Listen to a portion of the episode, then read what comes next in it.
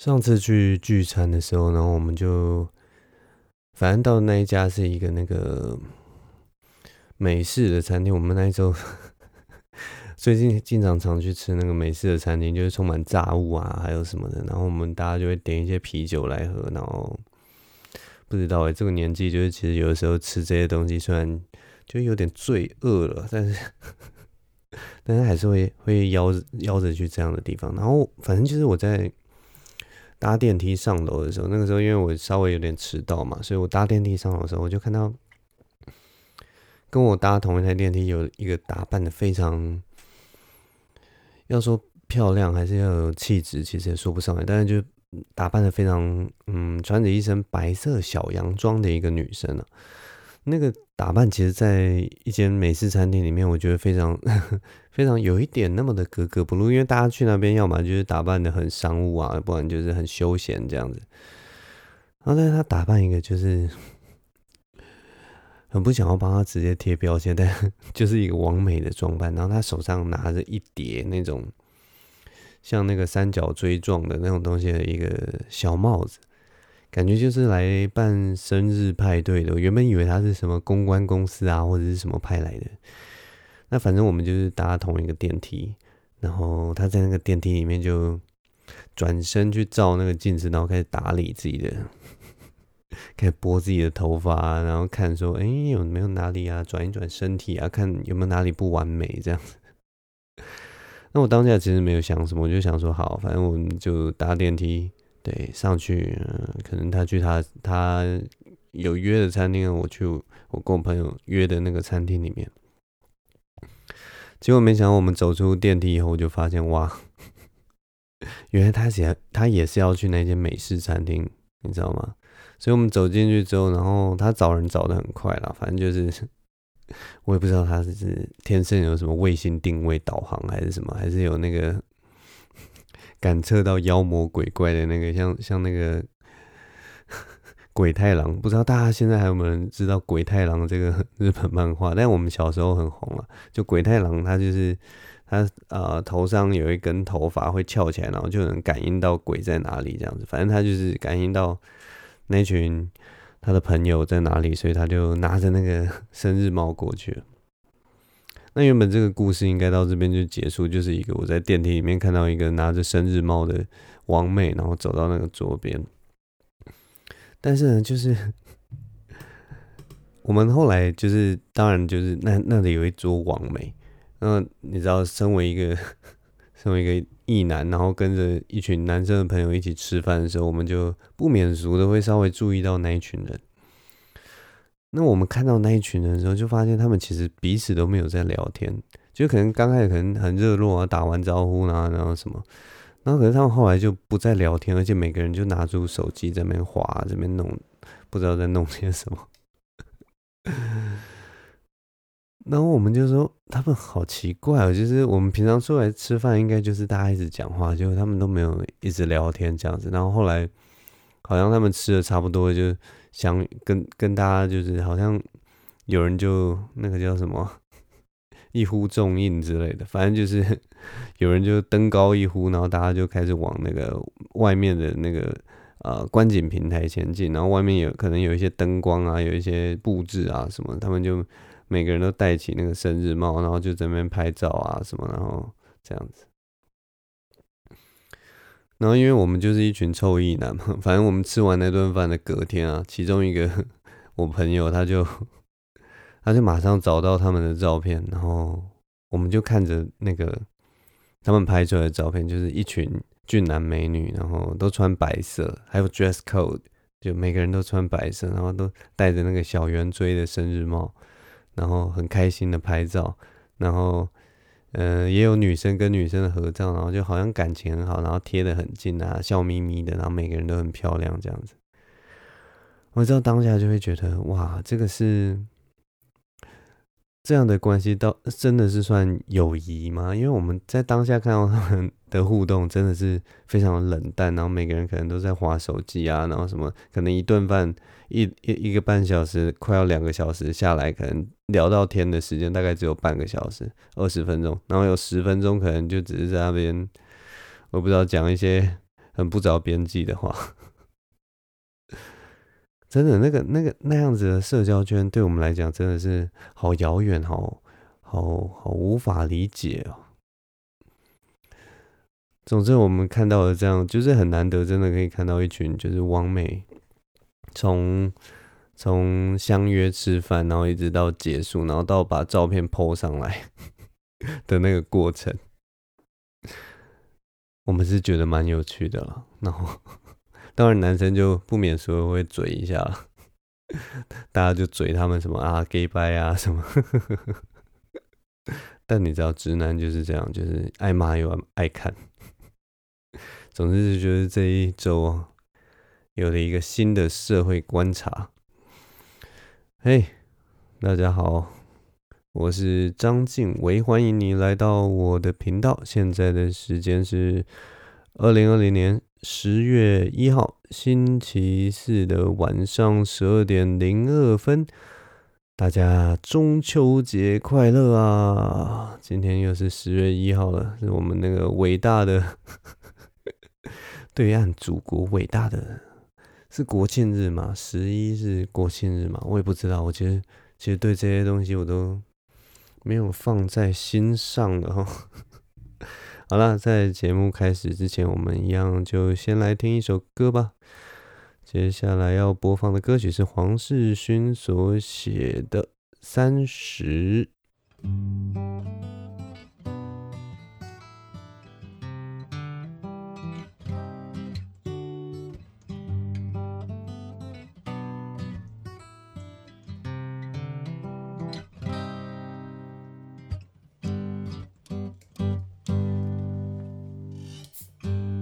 三十岁的自己会面对怎样的难题？结婚生子还是业绩压力？为了出人头地可以不要命？三十岁的自己永远都身不由己，借口和理由老是搞不清。不如唱首歌来更好听。三十岁的自己看起来有些焦虑，无助的感觉有点熟悉，才发现已经过了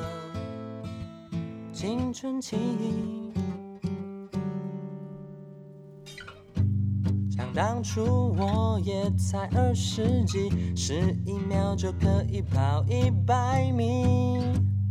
当初我也才二十几，想当初我也才二十几，说的话还有很多人会相信。当初我也才二十几。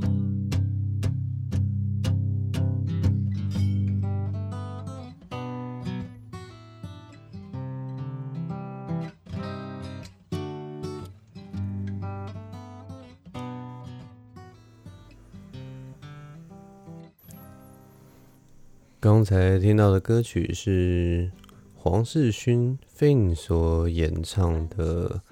三十》，嗯，就是三十岁的那个三十，他就是在描写一个如果人到了三十岁所会有的一个心境。我也不知道我自己要为什么要放这首歌曲来羞辱我自己，因为三十岁离我真的已经有一段距离了啦。所以我的心境其实跟三十岁那个时候其实蛮不一样的，因为三十岁的时候真的，嗯，其实要说有什么门槛啊，或者是什么，其实好像也说来也还好。但是我三十岁的时候，好像已经变成像现在这样了。我接下来几乎都没有成长哎。我觉得好奇怪哦，因为大概从那个大学的时候，我们会有一个成长的坎，然后可能二五到三十是因为工作的关系，所以会会会有另一另一番成长。可是长到了三十岁以后，哎，其实蛮可怕的，好像好像人人的那个成长曲线到这里就已经就是到一个那个缓坡，我们已经很难再有什么突破了。我们的个性好像就已经。就已经固定下来了。我们的个性固定下来，然后好像就不会再有任何的改变。那感觉，我觉得 我不知道我的听众年年龄层大概都几岁，但是可能你们未来啊，因为工作的关系或什么，就就有一种日复一日的感觉。然后你可能一直追求的就是就是很多。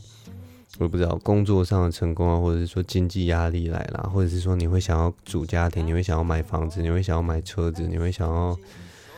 做各种各样，就是呃，感觉上像是理性的一个该做的事情，然后你可能就，但是对于对于心理的成长啊，或者是说你呃，对于自我思考上面，或者是说做人处事的道理，你可能就会停滞在某一个。大概二七到三十二之间的这个阶段，其实说起来其实还蛮，还蛮，我也不知道哎，蛮我自己是觉得蛮可怕的，就是应该应该人人照理来讲应该是那个心境啊，或者是那个修行啊，是一辈子是应该是要继续走下去的。我也不知道，但是其实人生也是不需要弄得那么那么复杂，或者是那么沉重啊。像我上个礼拜啊，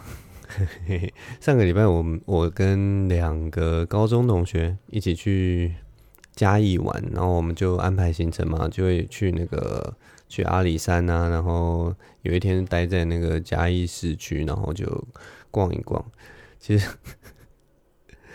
我觉得，我觉得男生呢、啊，男生其实一起出去玩的时候，那个智商还有那个。都会降很低，而且就是同学一样，都是跟我一样，都是保持一个很北蓝的个性。有多北蓝呢？我跟你们举一个例子啊，男生到底有多北蓝呢？反正北烂就是 我们中间就是有去那个故宫南院，故宫南院参观的时候，然后我我同学他就拿就是这样，他就伸出一根手指头，然后戳着我的那个背，然后就跟我说：“哼，不要动，你现在被我的老二顶着。”然后原本就是觉得就是这超无聊，到底是在搞什么？然后可是我后来就是正想要吐槽他说：“哇，你的你居然是用一根手指头讲说这是你的老二。”结果他他就是做到一半，他也发现好像不对劲。然后我正要说：“你你确定你这个是的时候，他就忽然把他那一根手指头变成一个拳头，真的快笑死我了。就他中途发现，哎，好像真的。不大对，这样会被呛，感觉赶快换成一个拳头，变很粗这样子。男生就是这么的智障，真的是智障啊！超级白痴的男生，男生在一起就是会做一些很白痴、很蠢的事情，然后 真的是长不大哎。我可是我也不知道哎，就是呃，平常做事情大家都一样，就是很成熟啊，然后又。也是会做出很多理性的决定，只是就是在相处方面呢、啊，还是保有那种赤子之心。其实我觉得蛮不错的。我觉得在不管人生的阶段，只要够北蓝，就会多出很多的乐趣。但我们这一趟其实其实有一点对我来讲有一点大开眼界。我真的就是那种待在台北市很太久了，你知道吗？就待在台北市太久，我已经变成那个都市怂了，你知道吗？连连用这个词我都觉得我自己很怂，就是都市怂。现在还有人在说这个吗？反正我记得我呃，反正我这一生如果有在外县市最长的时间是在南投啦。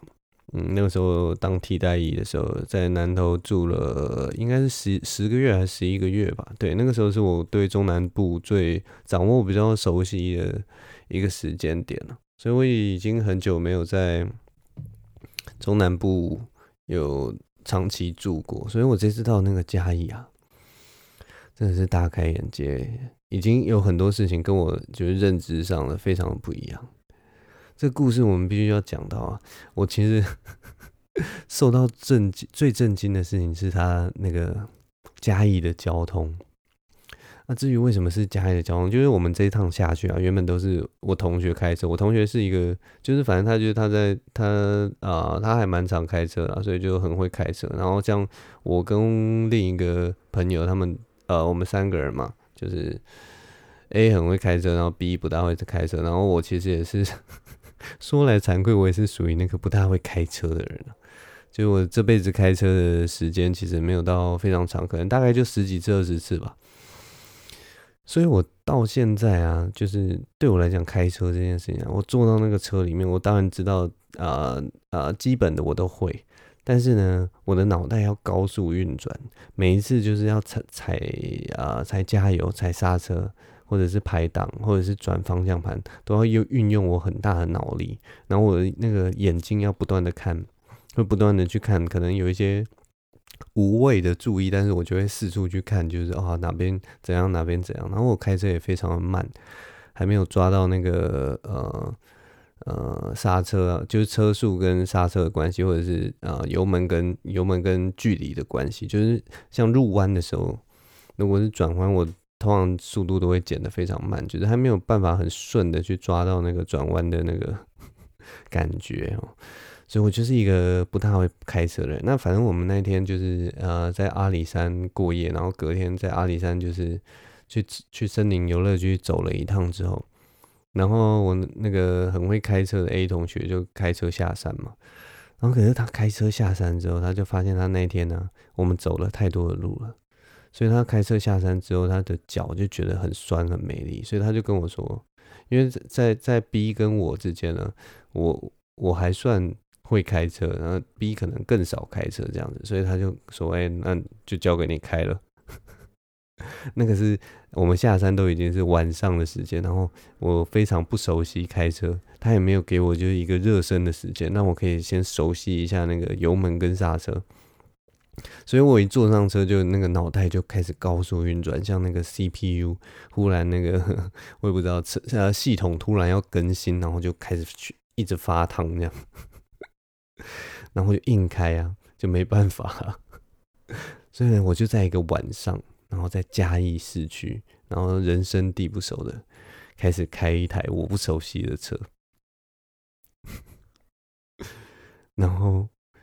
我我觉得最最有趣的，并不是说那边有很多的机车或车水马龙，而是我们因为太不熟悉了，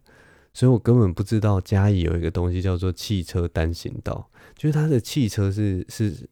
汽车走路那个巷子的时候，它是单行道，但是机车是双向的。所以，所以当我们遇到那样子的巷子的时候，我我前十分钟还是二十分钟都在干屌那些机车，就是哇，你们这机车怎么一直在逆向啊？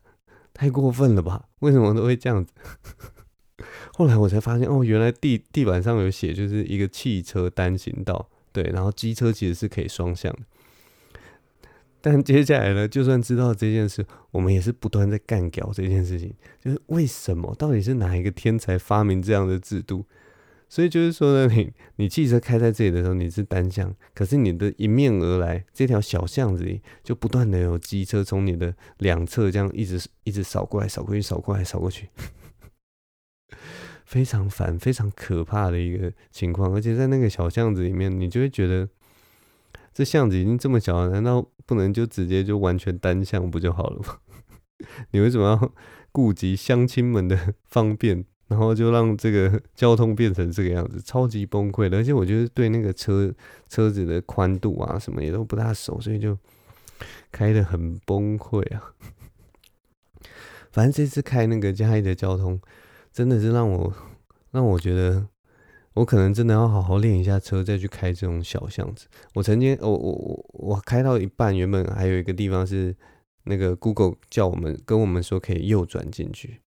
结果我到那个路口要右转的时候，就发现 那个巷口停停了一排机车在等红灯。我以为是单向道，我不敢转进去。后来才发现，其实那个我的方向是没有错的，我是可以转进去，只是因为大家在等红灯的时候都挤到前面，所以我我我。我看到那个画面，我以为那那条路的单向是跟我逆向的，所以我开不进去。反正就是一个很蠢的蠢的事情，然后就这边乱绕路，乱绕路绕了很久。哎，真的是一个新手去开中南部的那个小巷子，真的是 非常的崩溃。反正嘉义的交通真的当下让我大开眼界，然后隔天早上。隔天早上的时候，我们就是不用开车嘛，都是在市区，所以大部分都步行，就看一看景点这样子。然后我们就走到一个那个嘉义市中心的那个圆环，然后因为同学就看到那个玉香园好像店都还没开，就有人在排队，所以他就很好奇，就说：“哎，这个好像是不是那个网络上的那种说一定要喝的？”然后我们看一下前面大概只有五个人在排队，所以我们就想说：“好，那就排一排吧，反正都经过了。”然后在排队的时候，我们就看到那个圆环啊，有一个警察骑着那个车，然后他就一直待在圆环那边，然后只要有那个有有车子，不管是要买什么东西，他们。他靠边靠在那个圆环，其实圆环是完全不能停车，它都是画红线。但是大家知道嘛，中南部所以可能没有那么严格，所以呢就会常常有车去停在那个路边，然后就放人下来，然后又去买东西。然后我们就看到那个警察，他就一直绕着那个圆环，然后就一直鸣笛呀，哇哦这样，然后就一直赶着那些车，然后就一直赶，一直赶，一直赶。然后我们看到的时候，其实是觉得说，哇，怎么？怎么这么的有耐心？然后在这种大太阳底下骑着一台摩托车这样赶车，就是这样，这样不是很辛苦吗？所以我我的同学就就说啊，这个一定是菜鸟啊，这一定是菜鸟，所以就是被派出来做这种工作。然后，但是我后来又提出另一种假设，我说，因为在嘉义这边是不是就是 就是可能没有什么。没有什么太重大的事情，就是比较闲一点，所以他这对警察来说是一种权力的展现，就是他平常没有办法展现自己，就是权力很大或者是什么，或者是说他早上的时候可能被学长才被训了一顿，所以他现在就骑着他的摩托车在这边耀武扬威，在这边赶着那些车，然后他就会感到自己。嗯，我有无上的权力，虽然我被学长痛骂一顿，但是我就发泄在这这些车子上。反正我们就在那边讲干话，警察警察，police 大人，对不起，我不是故意要讲这些。但反正就是对，反正就是他们那个交通真的让我觉得就是很神奇啊，就是大家都比较比较 free 一点，对。然后我们后来就是开车，因为我们就最后一天是有去那个故宫南院参观。那么开车前往故宫南院的路上啊，中途就看到他们有嘉义有那个 BRT，BRT 就是那个巴士系统，就快速有点像是我们的公车专用道这样子。然后我们就看到一个很不可思议的现象，就是在其中一个那个巴士站就停着一个巴士嘛，他们就是有一个像公车专用道的那样的巴士站，然后那里停着一台巴士。然后我们就发现，那个那个站的继续往前开的地方，有一台自小客车斜挡在那个前面，就打他挡住那个公车，你知道吗？然后我们就看到有一个大妈从那个自小客车开门下来，然后挥挥着手要上公车。所以等到我们看到那个画面，我们就知道，天哪，那个自小客车，因为为了要让那个。让那个大妈上车，所以他是用他的自小客车斜停挡住巴士，不让巴士走。他不让巴士走，然后让那个大妈冲下车，然后跳上公车。我觉得，我觉得真的很屌。在嘉义这些这些交通的事情，真的是让我大开眼界。总之，我这一趟真的是觉得 有一种值回票价的感觉啊。我像那个刘姥姥进大观园一样，看到许多不可思议的交通现象。你要说是乱象嘛，我也是觉得，其实也没有乱到说让你觉得就是无法接受，只是就是 很震惊，就对。因为这些事情在在台北市啊，或者是在我也不知道宜兰之类的，我我其实真的没有看过。反正很好玩，这些事情就跟大家分享一下。好了，现在已经录了哇！我其实没有讲什么嘿，结果现在就已经二十四分钟了。我刚刚才发现这一集是呃本电台的第二十集啊，算是一个蛮特别的日子呢。那我也不知道该怎么样了，那我就先喝口沙士好了。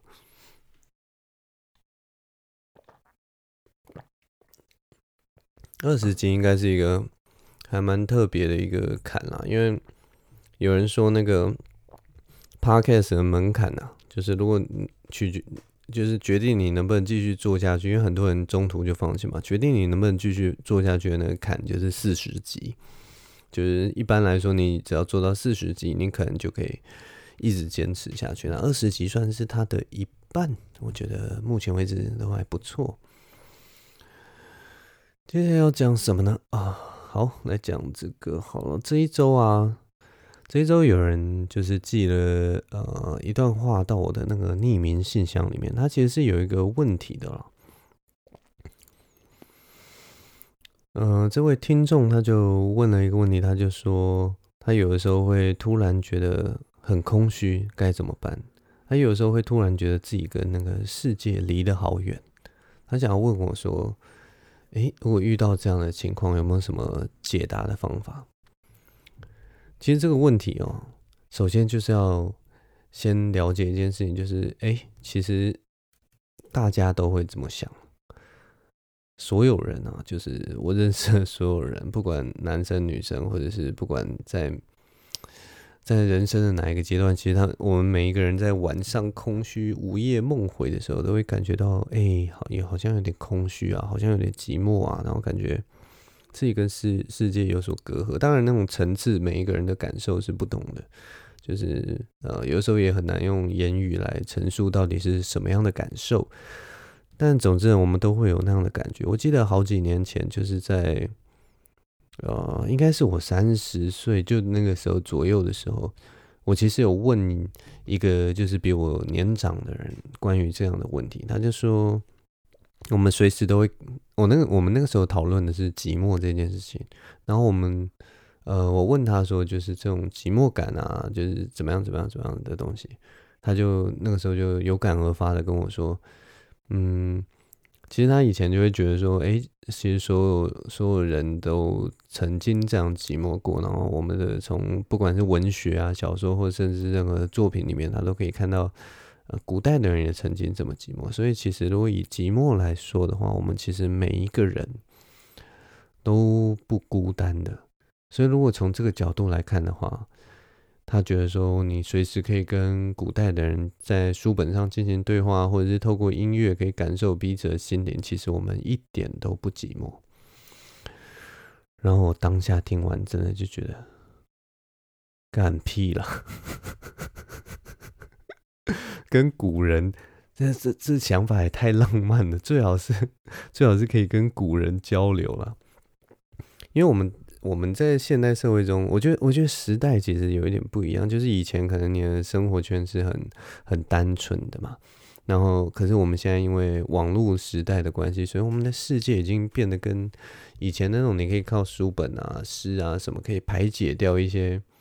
我们对于世界的想象，或者是说时空的想象，好像已经变得比较不一样了。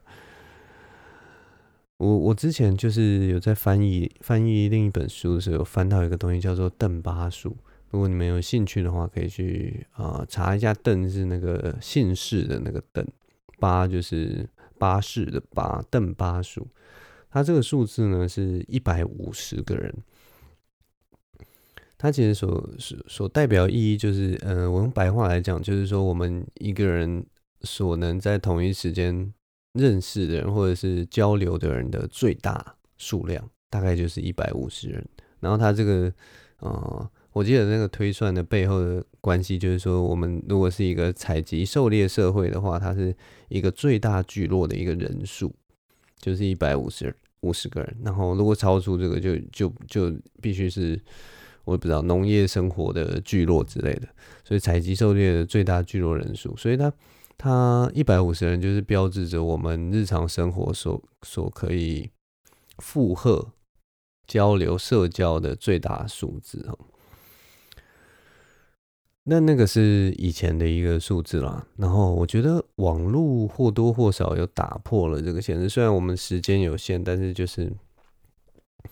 每个人其实可以。呃，认识的人变得更多了，当然都是点头之交啊，或者是说什么。但是如果说你愿意说丢丢个只字片语，打个生日快乐，其实搞不好我们的社交的社群可能可以达到快要我也不知道四五百人之类的。所以我就觉得那个那个空虚感或者跟世界的感觉，好像好像也因此变得更为放大了，你知道吗？他好像已经不是那种古人都觉得大家都寂寞，所以我也寂寞的那种感觉。所以我觉得最主要就是觉得有点不一样。所以如果你问我说，如果有时候人生我也不知道，就是反正有时候无聊的时候就会觉得空虚啊，然后觉得跟世界离得好远，该怎么办呢？我可以提供一个我自己面对这种事情的方法，但是其实我嗯。我我也不是一下就马上就可以跳到这样子的状态，它是经过一个长时间的平衡跟跟自己的对话跟沟通，所以才可以慢慢达到这样子比较平静的情况。就是简单来说，就是你必须接受这样的感觉，你必须拥抱这份空虚感，拥抱这个你跟世界的疏离感。因为，因为，因为这个东西，其实我觉得，好，我现在又开始乱讲话了。因为其实我完全不懂，但是我觉得其实跟佛佛学好像有那么一点点关系。因为佛家其实有的时候是关于内在的修行这种事情。那，嗯，那个观念就是说，如果你觉得空虚，然后你觉得世界离得很远，一定是因为你心里默默的在潜意识里面会觉得说，我希望我的。人生很充实，我希望我我的人生是充满希望、充满动力，能够积极向上的，或者是说我希望这个世界能够跟我息息相关，我希望能够感受到很深刻的连接，我希望感受到很多很多东西。那当现这个世界呃给你的回馈没有没有那么大的时候。或者是说，呃，低于你的期待的时候，人通常就会特别容易感到难过，特别容易感到空虚，特别容易感到寂寞。所以我，呃，我的处理方法就是说，如果我可以接受，我可以接受人生；如果我可以接受人生就是空虚，人生就是如此的疏离，如此的冰冷，冰冷。人生就是 有一点绝望之后，那我看所有的事情其实都充满希望，充满就是我已经我已经悲观到谷底的时候，会有一种一切我所得到的，我的生命，我的所有东西，好像都变成是一种赚 到的感觉。这样讲好奇怪哦，好可怕哦！我是不是在带领一个就是？带领一个人走上一条不归路，但是这的确就是我，这的确就是我当初走出来的一个方法，就是花了一段时间去好好的调试，说就是，就是我把自己有点像是悲观到底了。那当你悲观到底以后，你看这个世界，就是一切的好事，一切的像我还活着，我就会觉得哎、还蛮爽的，我可以喝这个这个。我可以喝这个沙士，我就会觉得哇，这真的是人生很美妙的一个滋味啊！我的心里真的是无比的满足啊！毕竟我已经绝望，在绝望绝望的时候可以喝到这一口沙士啊，我一定很珍惜这个味道，算是一种邪魔歪道的一种概念啊。但是就是嗯，希望能够帮助到你，可以克服这样的。过程，那如果没有办法克服，我觉得，嗯，就回到最后所讲的话，其实我我觉得，呃，世界上所有人都有同样这样子的感受，嗯，每个人其实都需要去找到自己解决这样子的感受的一个方式。然后，其实你问别人的时候，别人的答案大部分都是只能参考而已。然后我我我觉得每一个人都需要去找到适合最适合自己的方式啊。有些人可能透过宗教，有些人可能透过社群，有些人可能透过他树立一个目标，然后他就努力去达到。他中间什么都不要想，也不要想想自己的情绪什么，反正他就是很努力去达到。也许他就可以克服那个情绪。呃，有些人也许就例如说像我一样，就接受，无奈的接受。那但是也有人是。呃，学着跟这样子的感觉共处。那每个人有每个人的方法，大家也都很努力的活着。我希望你未来的时候也可以，呃，有机会去找到自己去处理这样子的感受的方式。那祝福你一切顺心。哦天哪，听起来好八八股哦。那 天哪，完蛋了！我觉得这个节目啊，就是 开始谈心之后啊，这个走向越来越奇怪。唉，总之感谢各位听众的支持啊，或感谢各位观众的支持。那我们今天这个是第二十集啊，我跟各位讲一个不求之情啊，就是虽然我觉得啦，就是我在录这个节目的时候，但是就是很努力，就是只要有一个观众听，两个观众听，其实我就已经很满足了。但是 如果你有跟随到我现在的话，如果不吝啬的话，可以帮我去那个 Apple 的 Podcast 那个地方帮我。呃，留个五颗星啊，按个赞啊，或者是留留留言给我一点鼓励，好不好？因为我觉得就是嗯，就对，既然都已经陪伴到这样子的程度，我希望也能够得到一点回馈，让我继续有动力，可以做得越来越开心嘛。然后，而且我的那个，我之前去看那个分享数，还有那个那个叫什么扩散率，是不是？反正就是因为演算法关关系啦，然后也许是因为我的评价也不高，所以就是被打得蛮惨的。所以如果大家不吝啬的话，就是诶、可以帮我去留一个五星吹捧，先瞎挺没有啦，都可以啦。就是对，希望就麻烦大家了，因为 Podcast 这个东西就是口耳相传的嘛。我当然也是希望。能够让越多人听到越好。总之，好，谢谢大家的聆听，我们今天就录到这边吧。我是张晋维，我们下周见喽，拜拜。